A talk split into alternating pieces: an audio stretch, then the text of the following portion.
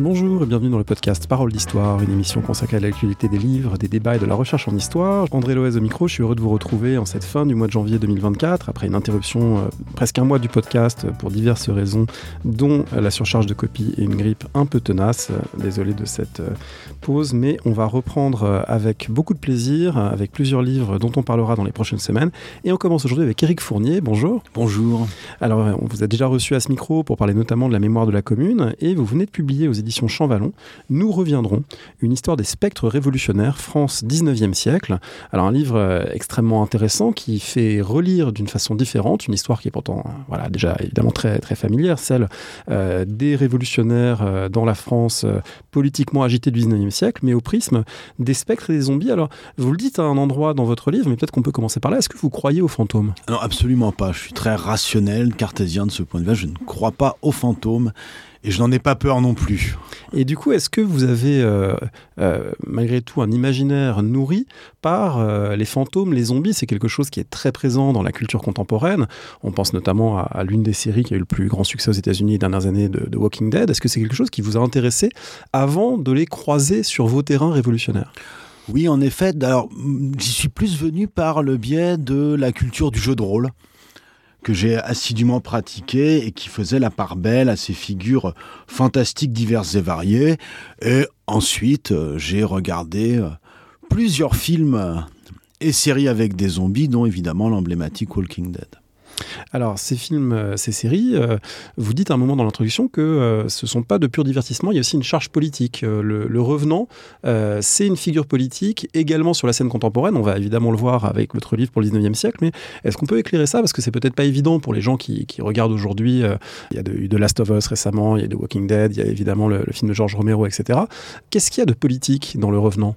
Alors, au minimum, ça montre la fragilité des sociétés humaines dans lesquelles nous vivons, leur caractère artificiel, fragile. Et au fur et à mesure de ces histoires, on se rend compte que le principal danger pour les survivants sont d'autres survivants, finalement, plus que les zombies divers et variés.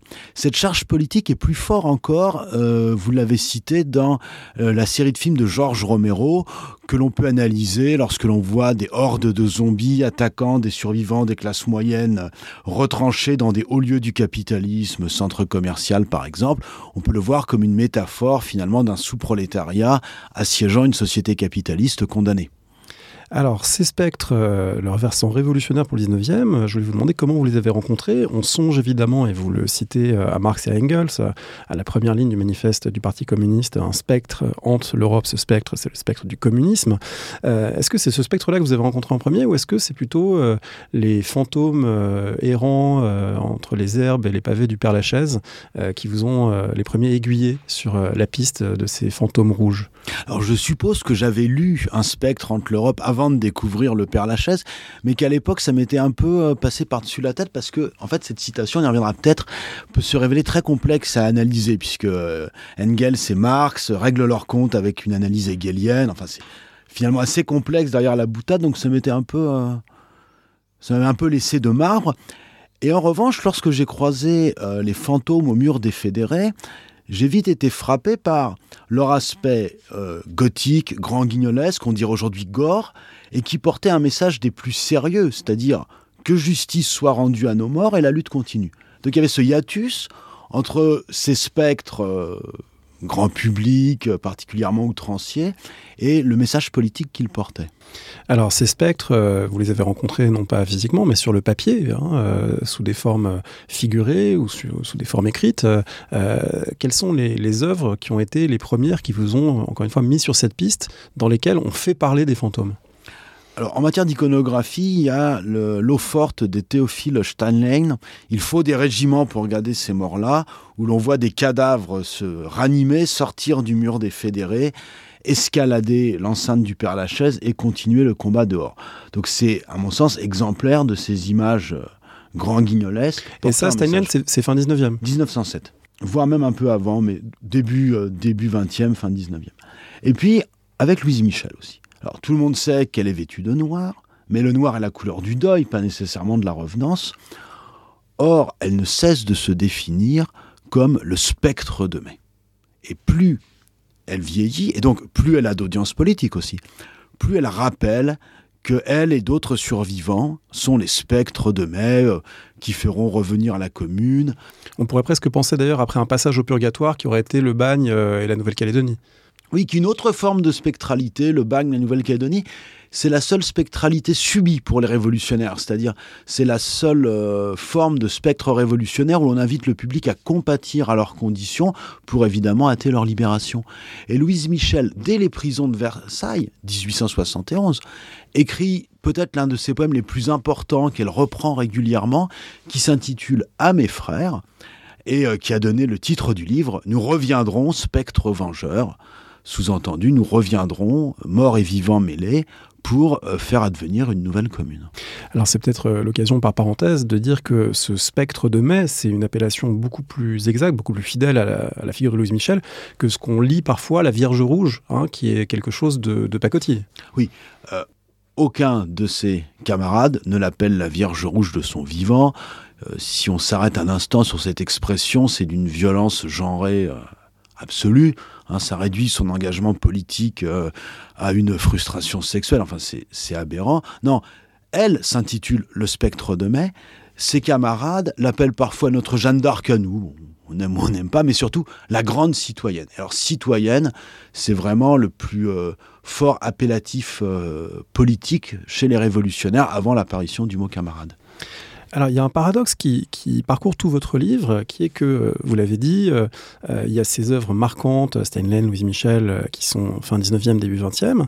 Le paradoxe, c'est que d'une certaine manière, la, vogue du gothique, c'est plutôt le romantisme, la première moitié du 19e siècle. Bon, il y a plein d'œuvres qu'on pourrait citer. Il y a Frankenstein euh, dans les années 1810-1820. Il y a plein de, déclinaisons dans des œuvres françaises, allemandes, etc., de, revenants, de fantômes, euh, d'un imaginaire gothique. Alors, comment on explique que euh, finalement, on est, un peu à contre-temps dans ces figures spectrales par rapport aux, aux grands courants culturels alors, un, contre, un contretemps qui signale aussi la présence du romantisme plus tard que ce que l'on pourrait penser.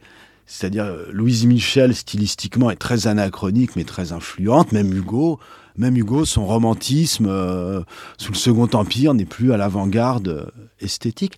Mais le décalage peut s'expliquer par le fait que la vogue du roman gothique apparaît au moment où politiquement ce qui triomphe, c'est quand même l'idéal révolutionnaire, c'est-à-dire l'idéal des Lumières, de la raison, où il faut dissiper les ténèbres de l'obscurantisme, spectres et autres revenants inclus. Et donc, oui, donc le, spectre, c'est d'abord une figure de l'ancien régime à conjurer. Voilà, exactement. Le spectre, ceux qui croient aux fantômes, euh, pour quelque raison que ce soit, sont des gens qui finalement restent dans la superstition, la crédulité et euh, ne veulent pas se tourner vers les temps nouveaux, euh, rationnels, progressistes, éclairés. Alors, ces figures spectrales du côté révolutionnaire, on commence à en voir quelques signes, quelques prémices euh, sous la monarchie de juillet. Vous citez, vous reproduisez en particulier, je, signale qu'il y, a un beau cahier iconographique euh, couleur dans le livre euh, chez Chamballon. vous citez notamment une, une lithographie de Daumier qui montre des morts de juillet 1830 sortant de la tombe et dix ans euh, très désabusés euh, face au régime Louis-Philippard, euh, devenu conservateur et bourgeois, plus encore qu'on l'aurait imaginé en, juillet 1830, c'était bien la peine de se faire tuer pour ça. Est-ce que, c'est, est-ce que cette image marque un voilà, signal un début de changement des, sensibilités? Oui, c'est l'une des premières images qui figurent explicitement des spectres révolutionnaires. C'est-à-dire que l'on peut voir les premiers signes et premières pratique finalement de spectralité révolutionnaire en 1832 lors de l'insurrection républicaine sociale des 5 et 6 juin, mais aucun ne se définit explicitement ou ne se figure explicitement comme spectre. On a un individu Perron de Courbevoie qui porte un drapeau rouge et comme il a le teint maladif parce que le pauvre il n'est pas en bonne santé, euh, les témoins comme Henri Heine voit un spectre, mais lui ne se définit pas. C'est ce cavalier, euh, ce cavalier très très mince, très pâle euh, que tous les témoins ont noté, qui euh, près de près du pont de Sterlitz aurait été l'un des initiateurs finalement de, l'insurrection. Voilà, c'est ça, parce qu'il est très grand, très pâle, vêtu de noir, porte un drapeau rouge, ce qui à l'époque est totalement inattendu, et il rentre dans les mémoires par son aspect spectral. Mais lui, euh, une fois en procès, euh, il bredouille de vagues réponses. Du reste, n'a pas vraiment participé à l'insurrection. Son cheval a pris peur avant. Mais qu'importe, sa présence a été notée comme telle par des témoins. Un autre euh, très intéressant, c'est Charles Jeanne, auteur d'une phrase devenue célèbre. alors qu'il est sur les barricades, un de ses amis, avant l'assaut final, lui demande s'il veut du pain. Il dit à quoi bon? Il est 4 heures, dans une heure, nous serons tous morts. Donc là, il, il se met en scène comme un mort en vie. Oui, c'est le, de- le devenir spectre plutôt que le spectre euh, existant. Voilà. Bon alors après, euh, c'est pas son ultima verba parce qu'il réussit, fort heureusement pour lui, à s'échapper euh, juste avant l'assaut final. Mais voilà, il, voilà, il se, il, il y a des pratiques, des exhortations, des postures perçues comme spectrales. hein. Victor Hugo écrira des pages sur la barricade spectrale des Misérables en dépliant cette citation de Charles Jeanne. Effectivement, Daumier, en 1835, c'est le premier, à ma connaissance, à figurer explicitement des spectres révolutionnaires qui, dans leur forme, sont très sobres. C'est-à-dire, ils se relèvent de terre presque intacts, seules quelques blessures au front euh, signalant euh, leur état de revenant. Des revenants d'ailleurs qui sont pas encore vengeurs, mais qui sont plutôt qui sont critiques. C'est presque plus des figures de l'opinion que des figures de la subversion. Oui, c'est exactement ça. C'est-à-dire qu'il prolonge finalement cette ancienne figure du spectre en politique. C'est-à-dire que les plus anciennes euh, figures à la Renaissance, au début des temps modernes, montrent finalement un dialogue entre le souverain et un fantôme. On pense à Hamlet, par exemple, mais euh, Henri IV a eu droit à ces dialogues avec des revenants, où finalement le fantôme euh, exhorte le politique à mieux agir, à ne pas oublier, à se souvenir. Il n'y a pas de subversion. Effectivement, ces trois vétérans des Trente Glorieuses se relèvent plus flegmatiques qu'insurgés. Alors, je signale le lapsus, les trois glorieuses et pas les trente glorieuses. Ah, excuse- Attention, là, les, les trois Il y a- il y a, glorieuses. d'autres spectres, sans doute de l'industrialisation à outrance, qui, qui vont venir nous hanter. Euh, si à ce stade, on fait un petit point euh, méthodologique, hein, avant de, de continuer à dérouler ce 19e siècle, comment vous avez travaillé pour les trouver, ces spectres? Est-ce que, est que Gallica vous a été utile? Est-ce que le fait de, de pouvoir aujourd'hui faire des recherches plein texte, hein, de pouvoir euh, chercher spectres, fantômes, revenants, euh, a été un, un outil, un appui pour euh, établir vos corpus? Oui, ça a été un appui fondamental en partant de corpus prometteurs. Louise Michel et euh, par exemple Victor Hugo dans Les Châtiments, on a gagné un temps fou euh, pour euh, trouver le nombre de poèmes qui m'intéressaient, sachant qu'il y a, là je m'adresse aux jeunes chercheurs et chercheuses, il y a évidemment beaucoup plus de mots-clés que spectre, fantôme ou revenant. C'est-à-dire après j'ai déroulé tombe, vengeance, retour, enfin beaucoup de mots-clés qui me permettaient de délimiter un corpus. Certains, en fait, je ne sais euh, même plus comment je les ai trouvés rétrospectivement. Je suppose que c'est par Gallica. Par exemple, le dénommé Jules-Henri Voisin, un insurgé euh, du 2 décembre 1851, qui prétend, après avoir été laissé pour mort, qu'il a déjà été exécuté, condamné, donc on ne peut pas le juger une deuxième fois. C'est un cas très intéressant. Lui, je suppose que c'est en épluchant des histoires du 2 décembre, grâce à Gallica, que je suis tombé sur lui. Euh, donc il y a de nouvelles façons de faire des recherches qui prennent un certain temps malgré tout. Il ne faut pas se figurer la recherche à l'ère de la recherche plein texte comme une sinécure, mais qui permet effectivement des balayages beaucoup plus rapides et peut-être plus précis. On se demande dans quelle mesure euh, vous avez pu rencontrer des, figures de la déraison à travers le, spectre et le fantôme. Euh, je pense à un livre de Laure Murat, euh, L'homme qui se prenait pour Napoléon, qui montre que au début du 19e siècle, les, les asiles d'aliénés sont remplis de gens qui disent qu'ils ont été décapités ou qui sont l'empereur ou qui sont un fantôme, etc. Est-ce que c'est quelque chose que vous avez croisé au cours de vos recherches ou est-ce que voilà, le, sens politique prend le dessus sur un petit peu la- la confusion mentale, à quoi ça pourrait renvoyer? Le sens politique prend clairement le dessus pour ces spectres aussi. C'est-à-dire, c'est une figure très sérieuse, avec un fort pouvoir mobilisateur, qu'on ne peut pas invoquer à la légère. Elle est rarement invoquée, mais peut-être justement parce que c'est une chose sérieuse. Euh, je pense par exemple euh, à Émile Olivier, un député républicain d'opposition à Napoléon III, qui s'était fait élire en disant Je serai le spectre du 2 décembre. Tra- traduction, euh, je dénoncerai inlassablement les crimes fondateurs de l'Empire. Bon, les choses étant ce qu'elles sont, il finit par se rallier peu à peu pour devenir finalement le chef du gouvernement de l'Empire des libérales. Et là, une importante campagne de presse lui rappelle qu'il a trahi cet engagement spectral et se moque de lui. Reste un spectre bon enfant. euh, et des années après, Lisa Garay parle de Olivier le spectreux improductif. Donc c'est une chose sérieuse qu'on ne peut pas invoquer à la légère. Et le spectre révolutionnaire euh, s'efforce aussi de façonner un temps révolutionnaire. C'est-à-dire, il veut renouer avec les promesses non accomplies des révolutions vaincues. Et donc finalement, euh, il, euh, il renvoie à la façon d'être maître du temps pour les révolutions, de s'opposer aux temporalités de l'ordre. Et donc on ne trouve pas non vraiment de figure de la déraison. Certains perdent la raison, mais après, après, après s'être euh, présentés comme des spectres, je pense à euh, Girier-Lorion, un condamné euh, à mort au bagne à Cayenne sous la Troisième République, qui, dans l'attente de son exécution, envoyait des lettres fiévreuses.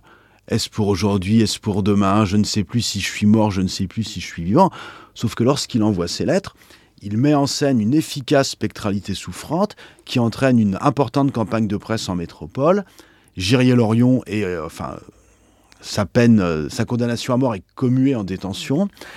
le pauvre, c'est après avoir finalement tout donné pour se présenter comme spectre, qu'il finit par mourir totalement épuisé. Non, je n'ai pas trouvé de, de spectre révolutionnaire déraisonnable. Alors on a enjambé un petit peu avec Émile Olivier le, pur milieu 19e, il faut y revenir parce que les années de la Seconde République, les années 1848-1852 sont, sont très chargées déjà euh, en ces différentes figures avec des, sens euh, différents. Il y a les journées de février euh, évidemment et la chute de la monarchie de juillet qui débute avec la promenade des cadavres. Il y a les journées de juin qui laissent beaucoup de morts sur le, pavé parisien et puis il y a ensuite un revenant peut-être, revenant au moment de l'élection présidentielle. Est-ce qu'on peut décliner un petit peu comment l'année 1848, on viendra après sur 1851, mais comment l'année 1848 met en jeu, euh, commence à mettre en jeu euh, ces figures spectrales? Elles mettent en jeu une figure euh, qui est à présent disponible dans le répertoire euh, d'images révolutionnaires, puisque quelques années auparavant, on a vu apparaître, ce qui est un phénomène nouveau, les premières multitudes de morts vivants euh, insurgés. C'est-à-dire, ce ne sont plus quelques vétérans des Trois Glorieuses, ce n'est plus un fantôme qui exhorte le souverain. Maintenant, nous avons des multitudes insurgées qui correspondent à cet horizon de l'ère des masses en politique qu'accomplit 1848.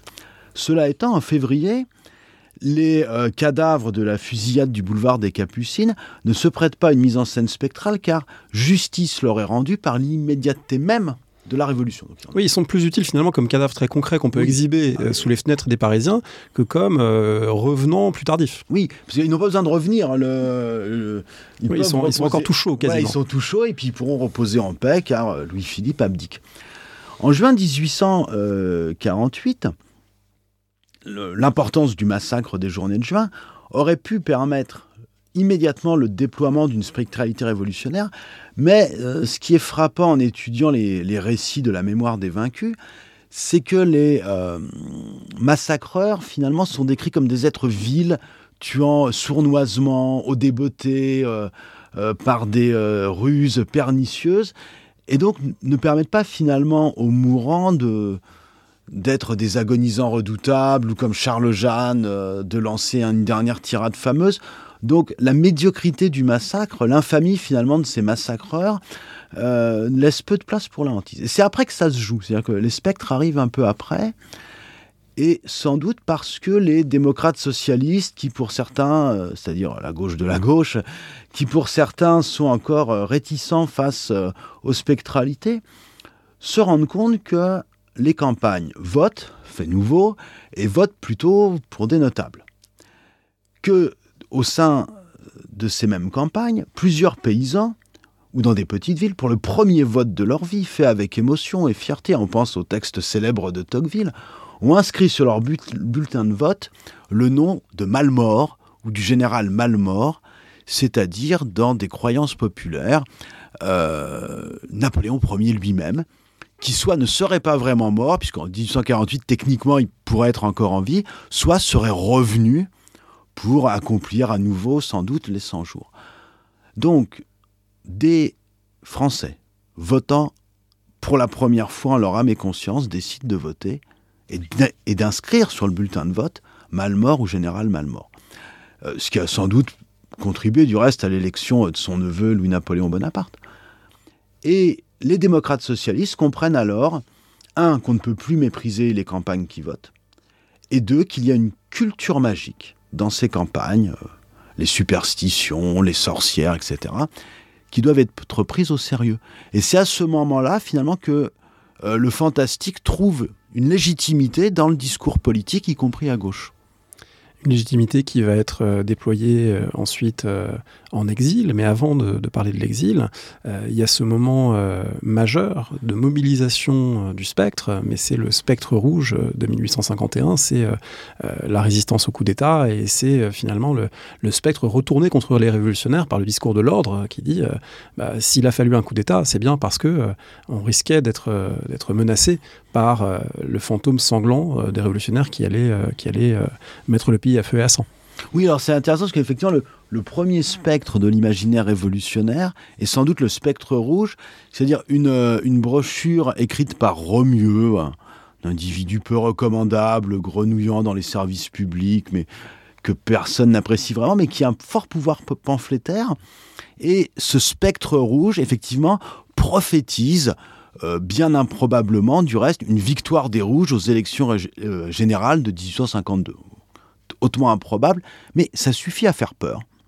Et de spectre dans cette brochure, il n'y en a que dans le titre. C'est-à-dire que le, reste de la brochure euh, décrit juste une espèce d'immense jacquerie rouge après les élections de 1852, mais sans recours au fantastique. Sauf qu'effectivement, ce spectre rouge est l'un des arguments pour légitimer faire accepter le coup d'État de Louis-Napoléon Bonaparte. Ce qui signifie que les révolutionnaires ne peuvent que constater l'efficacité politique des images fantastiques. Ces images fantastiques, elles sont remobilisées contre l'Empire, contre Napoléon III, en particulier par Victor Hugo. Hein. il, tient une place importante dans, l'argumentaire parce qu'évidemment, euh, voilà, c'est l'homme océan euh, au verbe prolifique et du coup, euh, beaucoup de figures montent sous sa plume. Donc le, fantôme n'en est qu'une parmi des, dizaines d'autres, mais il y a quand même aussi bien dans Les Misérables que dans Les Châtiments ces figures qui affleurent. Oui, les châtiments sont irrigués par une spectralité plus ou moins discrète. Certains poèmes célèbres, un cave de Lille, on meurt sous vos plafonds de pierre. On a un prolétariat décharné, littéralement mourant de faim, qui interpelle l'empereur. La dernière phrase du dernier poème des châtiments, S'il n'en reste qu'un, je serai celui-là, peut être relue à l'aune de la spectralité. C'est-à-dire, il promet de hanter Napoléon III jusqu'à sa chute. Euh, ce qui n'échappe pas d'ailleurs aux contemporains qui associent notamment dans de, l'iconographie les châtiments euh, à des spectres vengeurs. Euh, c'est le moment aussi où Hugo fait tourner les tables, se livre à des expériences spirites presque une fois par jour au moment où il rédige ses poèmes cette figure de Hugo est très intéressante parce qu'effectivement, comme beaucoup de ses contemporains, dans les années 1853-1854, c'est la grande vogue spirit qui a été euh, euh, très bien décrite, notamment par euh, un livre de, Guillaume Cuchet. On mettra les références sur le site Parole d'Histoire. ça montre aussi que si cette figure de, fantôme et de revenant peut se politiser, c'est peut-être aussi d'une certaine manière parce qu'elle est en train de se déchristianiser, ou en tout cas se joue quelque chose dans ce milieu de 19e siècle, qui est de l'ordre de la mutation des imaginaires de l'au-delà. Et du coup, le fantôme révolutionnaire peut prendre place euh, à mesure que euh, l'évidence de la sépulture chrétienne euh, et d'un au-delà ordonné par enfer, purgatoire, paradis est, un petit peu en train de se défaire, pour une partie en tout cas des populations. Oui, et du reste, le terme au-delà que vous venez de, de citer est tenu en horreur par le clergé qui voit une laïcisation du vocabulaire relatif à la mort. Il y a effectivement le paradis, le purgatoire, l'enfer, mais l'au-delà, c'est une espèce de, euh, d'autres façons de percevoir euh, la mort qui euh, inquiètent vivement le clergé. Au-delà de la déchristianisation plus ou moins rapide hein, sur les catégories sociales, ce qui est intéressant, c'est que, par exemple, les âmes du purgatoire, également étudiées par Guillaume Cuchet, maintenant dialoguent plus facilement avec les vivants. Donc les frontières entre l'au-delà et euh, les vivants sont plus poreuses. Euh, ces âmes du purgatoire euh, sont finalement acceptées par l'Église car elles concurrencent l'importante vague spirite que l'on vient d'évoquer. Et puis les, le statut de la mort devient flou. C'est ce qu'Anne Carroll a appelé une très belle formule les incertitudes de l'agonie. À quel moment est-on vraiment mort? C'est l'époque aussi où on a la crainte d'être enterré vivant. On a plusieurs pétitions en France au milieu du 19e siècle adressées jusqu'au ministère de l'Intérieur ou au Sénat pour avoir des règles d'inhumation précises de peur de se réveiller dans son cercueil. C'est enfin l'époque où on, évoquait Frankenstein de Marie Shelley euh, au début de cet entretien. C'est l'époque où l'on mène des expériences électriques sur des têtes de condamnés.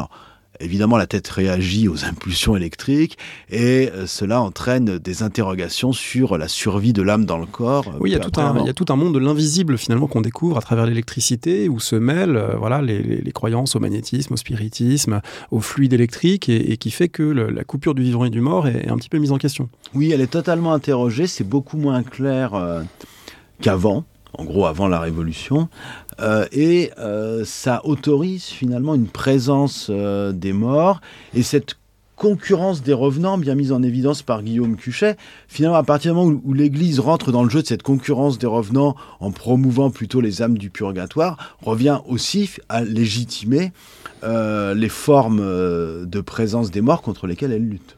Alors c'est là qu'on va rencontrer la, commune, à la fois 1848 et la commune, parce qu'une des hypothèses que fait Guillaume Cuchet dans son livre, c'est que la vogue du spiritisme, c'est aussi une manière d'exorciser les échecs euh, ici-bas. C'est-à-dire que quand on n'arrive pas à faire la révolution, euh, bah, finalement, une des manières de, se consoler, c'est d'aller chercher dans, dans le dialogue avec les morts euh, un exutoire. et on pourrait dire que aussi bien les défaites des journées de juin que la défaite de la semaine sanglante et de la commune pourraient être une manière de faire exister les spectres, parce qu'on n'a pas pu l'emporter concrètement. La révolution a échoué mais les spectres peuvent toujours hanter euh, les bourgeois qui ont gagné. Oui, les spectres permettent d'entretenir euh, la flamme militante alors que les vents sont contraires. Euh, le spiritisme au sens strict est effectivement très présent après 1848. donc Victor Hugo l'a cité. Des fourriéristes également, des pités se tournent vers le spiritisme. Le jeune Eugène Potier, futur parolier de l'international, mais déjà chansonnier républicain social. On rappelle les damnés de la terre dans l'international. Les damnés, bah voilà. Debout les damnés de la terre, enfin ça me semble particulièrement transparent, cette discrète spectralité présente dans l'international. Donc Eugène Potier s'y intéresse euh, beaucoup.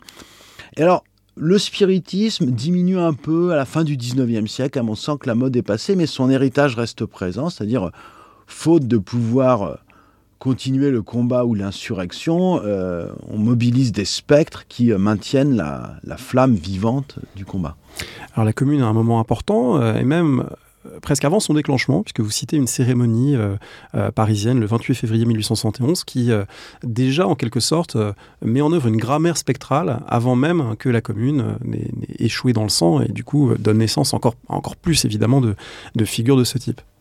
Oui, c'est au moment finalement où les...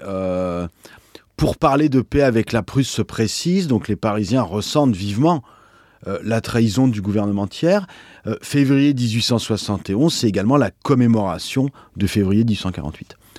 La garde nationale, c'est-à-dire cette milice citoyenne en armes, évoquant elle-même des révolutions, se réunit, envoie des délégués et décide de ne se reconnaître comme chef que ceux qu'elle a élus. Donc là, pour le coup, on prend vraiment le chemin de l'insurrection, on coupe les liens avec l'armée régulière, et elle décide de manifester séance tenante non pas place de la Concorde, ce qui aurait signifié une protestation exclusivement patriotique, mais place de la Bastille, sur le lieu donc de la colonne de Juillet, qui est avant le Père Lachaise le haut lieu de la spectralité révolutionnaire depuis Daumier.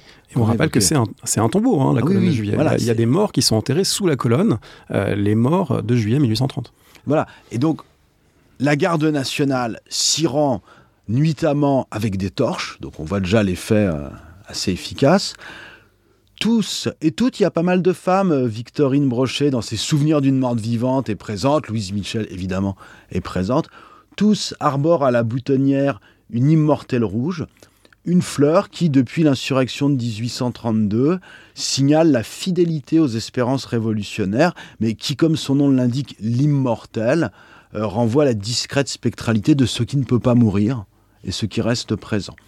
Donc tous portent cette fleur spectrale à la boutonnière et arrivent, place de la Bastille, face à la colonne de juillet qui est recouverte d'immortels, tandis que des crêpes noires euh, mettent en deuil le drapeau tricolore et qu'un individu euh, hisse un drapeau rouge au sommet de la colonne sous les acclamations de la foule dans une atmosphère décrite comme euh, gothique et où Lisa Garay dit que euh, l'espoir, euh, le deuil de l'avenir, euh, pardon, le deuil du passé évidemment, l'espoir de l'avenir rentre en résonance. un autre, Vallès de mémoire, dit il y en a 100 000 ici présents, ça veut dire qu'il y en a encore 100 000 à tuer. La République, elle n'est pas morte. Donc on voit que le premier spectre honoré ici, c'est celui de la République sociale dont ils attendent le retour. Alors cette République qui n'est pas morte, ça fait y a un écho évidemment avec cette formule euh, célèbre la commune n'est pas morte et, euh, la semaine sanglante euh, de fin mai 1871 va donner une force nouvelle à tout cet imaginaire. C'est comme s'il y avait un imaginaire un peu diffus et qui du coup va se concentrer autour à la fois d'un lieu, le mur des fédérés, d'un événement, la semaine sanglante, et de personnages qui sont ces personnages euh, de morts tombés pendant la semaine sanglante, ou de survivants qui du coup se disent et se vivent comme des fantômes. Il y a les deux, hein. il, y a, il, y a, les vrais, entre guillemets, fantômes de gens qui sont effectivement morts à ce moment-là, et puis il y a ceux qui se disent aussi des fantômes, donc plusieurs registres mêlés, mais quelque chose qui se cristallise très fortement autour de la commune. Oui, parce que lors de la semaine sanglante, qui, est, euh, quelle que soit la querelle des chiffres, le pire massacre en Europe euh, entre 1793 et 1917, lors de la semaine sanglante, les récits des vaincus pour accabler les Versaillais euh, faisaient assaut finalement d'imagerie gothique, plus ou moins plausible. Hein, les ruisseaux de sang qui colorent la scène en rouge, ça me paraît compliqué. Mais ce qui importe, c'est que ces récits circulent et font que dorénavant, les spectres révolutionnaires seront définitivement empreints d'une grandeur gothique.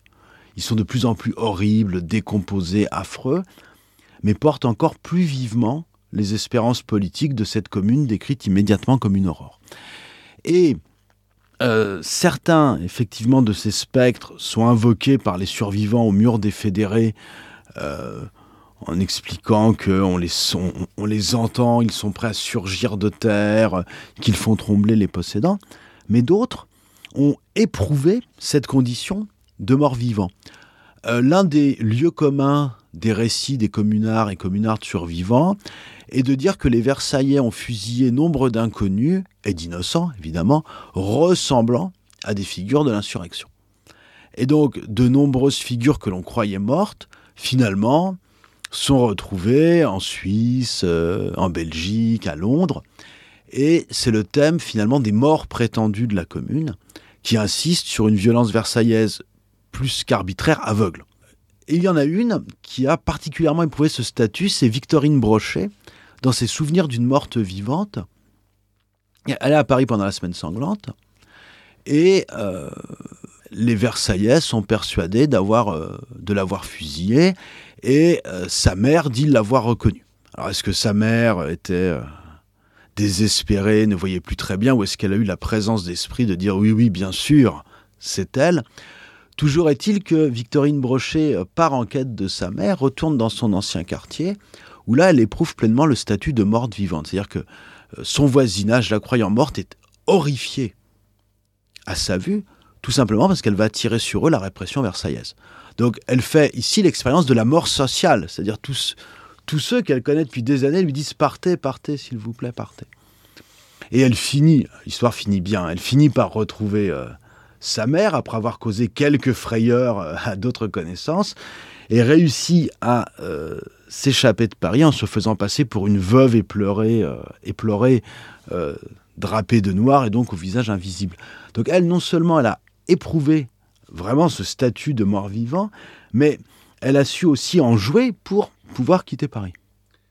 Est-ce que vous avez, vous avez parlé des, exils euh, des communards, euh, Bruxelles, euh, Londres, est-ce qu'il y a une européanisation de la figure du spectre? Est-ce que c'est une figure qu'on trouve ailleurs, chez d'autres révolutionnaires, chez des Allemands, chez des Russes est-ce que vous l'avez rencontré?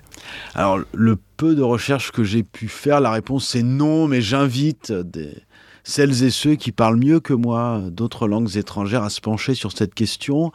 Euh, j'ai pu sonder un peu le terrain russe euh, sans grand succès. Euh, a priori, pas vraiment ou pas sous cette forme. Donc ça serait un beau, un, très très beau chantier à mener. et moi personnellement, je suis limité par ma, ma maîtrise des langues étrangères, mais je n'en ai pas, à ce stade, je n'en ai pas vraiment trouvé. Ah, il, faudra, chercher s'il euh, y a des fantômes de Peterloo, par exemple, qui hantent, euh, qui hantent le monde du chartisme britannique. Euh, bon, on, demandera à nos amis 19e spécialistes de, regarder et de nous confirmer ça.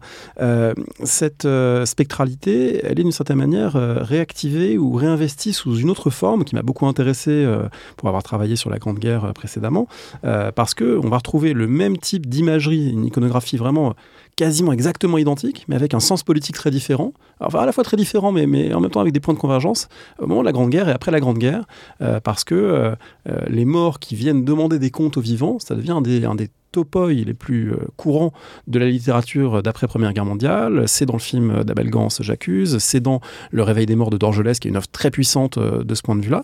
Euh, donc, est-ce que vous avez vu des, rapprochements, de l'intertextualité entre ce qui se joue fin 19e, début 20e dans les milieux socialistes et puis ce qui se joue un peu sur une autre scène au lendemain de la Grande Guerre? Il y a une similitude formelle assez forte, accentuée par le fait que finalement la la guerre des tranchées, euh, ces espaces dantesques, ravagés, où finalement les, les cadavres peuvent affleurer de terre après un bombardement, où les gens peuvent agoniser dans le no man's land pendant des heures ou des jours. Tout ceci fait écho euh, à ces spectralités des massacres euh, contre-révolutionnaires. Donc le lien peut se faire comme ceci et ça, ça actualise la figure du spectre. ce sont également des multitudes spectrales qui demande justice, que ce soit dans J'accuse d'Abel Gans ou le, le réveil des morts de Dorgelès, euh, multitude spectrale bah, qui, correspondent évidemment à la mobilisation euh, générale euh, demandée à la population masculine. Et ce sont également des morts, des morts vivants relativement politiques, mais pas révolutionnaires. C'est ça qui était intéressant, effectivement, c'est que ils demandent justice. Oui, ils demandent des comptes. Parce qu'ils sont morts, ils ont le droit de demander des comptes. Ah, ils sont morts, il ne faut pas qu'ils soient morts en vain. Ils demandent des comptes et ces comptes visent soit à prolonger une forme d'union sacrée contre les accapareurs, les profiteurs, les embusqués, soit finalement à renouer avec une société vertueuse d'avant-guerre précocement idéalisée. donc là, ce ne sont pas des spectres révolutionnaires, puisque finalement, ils veulent un, un retour à ce pourquoi ils se sont battus, c'est-à-dire pour aller vite la belle époque et pas la lutte des classes. Mais la figure du spectre révolutionnaire post-Première Guerre mondiale est aussi actualisée immédiatement après, après la Grande Guerre, lors de la montée au mur des fédérés de 1921, centrale pour le jeune parti communiste français, parce qu'il faut euh, marginaliser la SFIO, euh, montrer au Comintern la place centrale du parti communiste français, héritier de la commune dans une internationale communiste qui valorise l'événement, et aussi la conscience qu'avec la Grande Guerre, tout un pan des mémoires des luttes sociales peuvent s'effacer, soit écrasés par la mémoire récente du conflit, soit simplement parce que ceux qui les ont vécus sont morts. Et donc, euh, le mur des fédérés a ici un rôle important à jouer pour renouer avec la mémoire des luttes. Et ça s'exprime notamment sous la plume de la journaliste Séverine par un paroxysme de spectralité révolutionnaire gothique. C'est-à-dire jamais le mur des fédérés n'a été aussi gore, avec euh, littéralement le sang qui suinte du mur, les cadavres qui se relèvent, tous plus horribles les uns que les autres. Là, euh, le massacre au mur des fédérés évoque furieusement les mitrailleuses euh, balayant les soldats sortis des tranchées. Donc cette actualisation peut aussi, peu de temps après la guerre, servir les spectres révolutionnaires. Entre-temps, il y a eu euh, un épisode euh, qui a pu réactiver aussi cette figure, c'est la fusillade de Fourmi en 1891, hein, un 1er mai euh, sanglant qui laisse neuf morts de mémoire et, dont beaucoup de, très jeunes gens. Est-ce que c'est quelque chose qui donne prise au même type de discours? Oui, c'est-à-dire que à Fourmi, des signes de spectralité apparaissent, la présence des fleurs spectrales, ici plus l'églantine du reste que l'immortel, mais ce sont des fleurs du deuil, du souvenir et de la lutte qui renvoient cette forme de spectralité. On a également une chanson militante, la Marseillaise fourmisienne, qui euh, dit aux fantômes de fourmis qu'ils seront vengés. Donc les, euh, les principaux événements sociaux et meurtriers de la Troisième République peuvent, peuvent euh, donner prise à une interprétation spectrale. Je me demandais dans quelle mesure ça pouvait être matérialisé euh, sur le plan même des, sépultures. Euh, si je prends deux exemples opposés, euh, si on regarde le tombeau de Napoléon aux Invalides, on voit un sarcophage de marbre duquel aucun fantôme peut sortir. On a quelque chose qui est, tellement solennel et tellement clos que on voit mal comment il pourrait hanter. C'est la condition pour que sa gloire rayonne, c'est que le, fantôme est contenu. Inversement, si on regarde le, gisant d'Auguste Blanqui au Père Lachaise, hein, ce qui est une sculpture de Dalou, un gisant un peu décharné, on se rend compte qu'on a presque là quelqu'un qui pourrait pourrait reprendre vie. Alors est-ce que les, sépultures des révolutionnaires, ordinaires ou grandioses comme Blanqui, disent quelque chose du, du, fait que la tombe est scellée ou que la tombe peut-être pourrait, pourrait se rouvrir? Alors, les sépultures, sauf exception comme celle de Blanqui des révolutionnaires, sont quand même souvent plutôt sobres. Euh, ne serait-ce que parce qu'il peut y avoir des, conflits entre les camarades et la famille, qui, euh, qui peut aussi disposer de la dernière demeure. Mais si les sépultures peuvent être sobres, les usages autour des tombeaux, eux, peuvent porter des spectralités révolutionnaires, c'est-à-dire déposer des couronnes avec des messages explicites, des couronnes de tel type de fleurs, en gros coquelicot, églantine, immortel rouge, ces usages-là, pardon, eux peuvent renvoyer à la spectralité. Mais, n'oublions jamais que euh, lorsque les gens sont morts, ils sont rendus à leur famille et que dans certaines familles, là, euh, l'engagement révolutionnaire euh, du mort n'est pas forcément partagé. Est-ce que c'est la même chose euh, d'être un, spectre ou euh, une euh, revenante? Vous avez cité Louise Michel, Victorine Brochet. Est-ce que les fonctions sont rigoureusement identiques dans la, rhétorique révolutionnaire qui accompagne ces fantômes? Globalement, oui, sachant que c'est assez genré. Les femmes sont les premières à investir les pratiques spectrales. pourquoi? Parce que Concernant le deuil ordinaire, c'est aux femmes qu'il incombe de porter ce deuil, donc on peut voir ici un glissement vers le politique, parce qu'il y a aussi la figure assez forte de l'âme errante, qui peut, dans la culture traditionnelle des campagnes, désigner soit un banal fantôme qui demande justice, soit une personne, généralement une femme, qui ne vit qu'hanté du souvenir de l'être aimé, c'est-à-dire qui porte éternellement le deuil. Et cette figure, alors vous évoquiez tout à l'heure la déraison euh, du fantôme. Là, avec l'amérante euh, non politique des campagnes, on est dans une forme de déraison. C'est-à-dire que cette personne ne vit que euh, qu'halluciner du souvenir de l'être aimé. C'est beau et triste à la fois. on a par exemple la fiancée d'un des quatre sergents de La Rochelle qui, à sa mort, donne lieu à des notices pathétiques et émues dans la presse révolutionnaire où on comprend qu'elle ne vivait plus qu'en souvenir de Bory. Mais d'autres investissent cette figure de l'Amérande de façon beaucoup plus révolutionnaire, comme Louise Michel, qui est une Amérande civique euh, pensant à, tout, euh, à tous les, camarades tombés.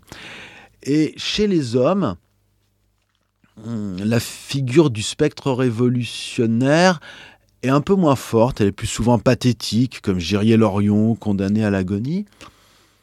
Et une des explications aussi qui explique qu'elle soit assez féminine, c'est que l'un des premiers spectres révolutionnaires du 19e siècle, c'est la République sociale, dont on attend le retour.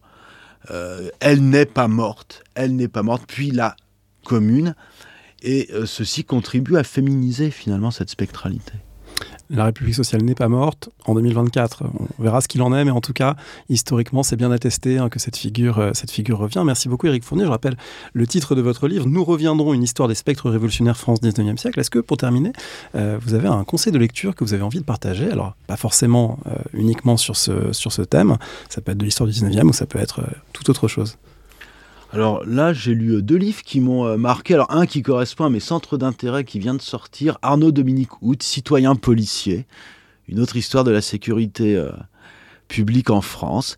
Et alors l'autre, rien à voir, il faut se détendre en lisant de l'histoire. Soisic Villerbu, son histoire de l'Ouest, je crois que c'est le titre exact. Oui, on l'a reçu à ce micro ah. pour Le fil de l'épée. c'est un livre passionnant et qui décape tout ce qu'on pensait savoir de l'Ouest de l'Amérique du Nord. Ah oui, moi ça m'avait marqué ce qu'il faut parfois changer les idées et euh, ça avait été un excellent, euh, une excellente expérience de lecture. Merci beaucoup. Ah, merci.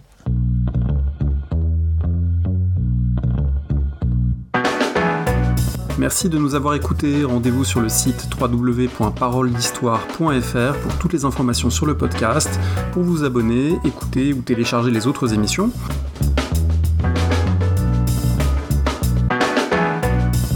La discussion se poursuit aussi en ligne, notamment sur Twitter. Vous pouvez poser des questions at parolediste et à bientôt pour un prochain épisode.